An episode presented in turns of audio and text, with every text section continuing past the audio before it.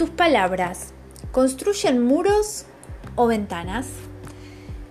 La forma de comunicarnos influye directamente en nuestras vidas. Sabemos que existe una estrecha relación entre lo que sentimos, lo que pensamos, lo que decimos y lo que hacemos. Cada palabra que sale de la boca trae consigo un pensamiento y una emoción.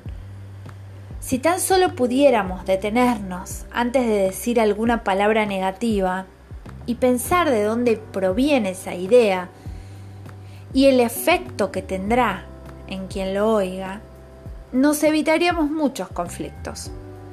Nada de lo que decimos es indiferente. Todo tiene un efecto. Muchas veces escuché decir, por ejemplo, le expliqué mil veces, pero no me entiende.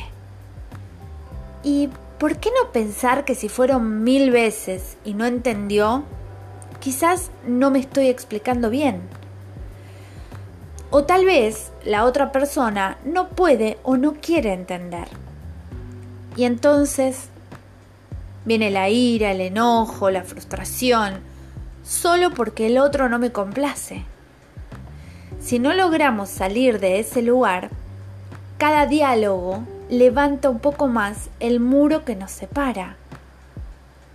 Para que nuestras palabras construyan ventanas, es importante dejar de querer controlar, corrernos de nuestro propio eje y comprender que quizás el otro está viviendo su propio proceso y no conecta conmigo desde ese lugar.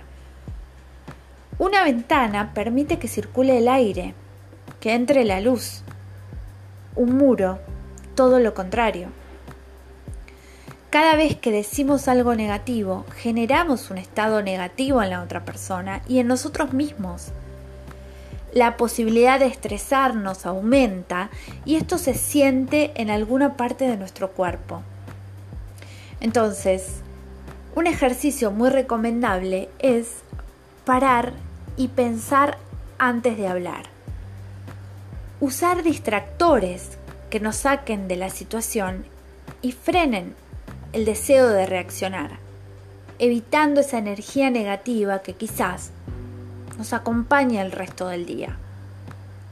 En nosotros está la decisión de cuidar la forma de hablar y de tener siempre presente que según como nos comunicamos, vivimos.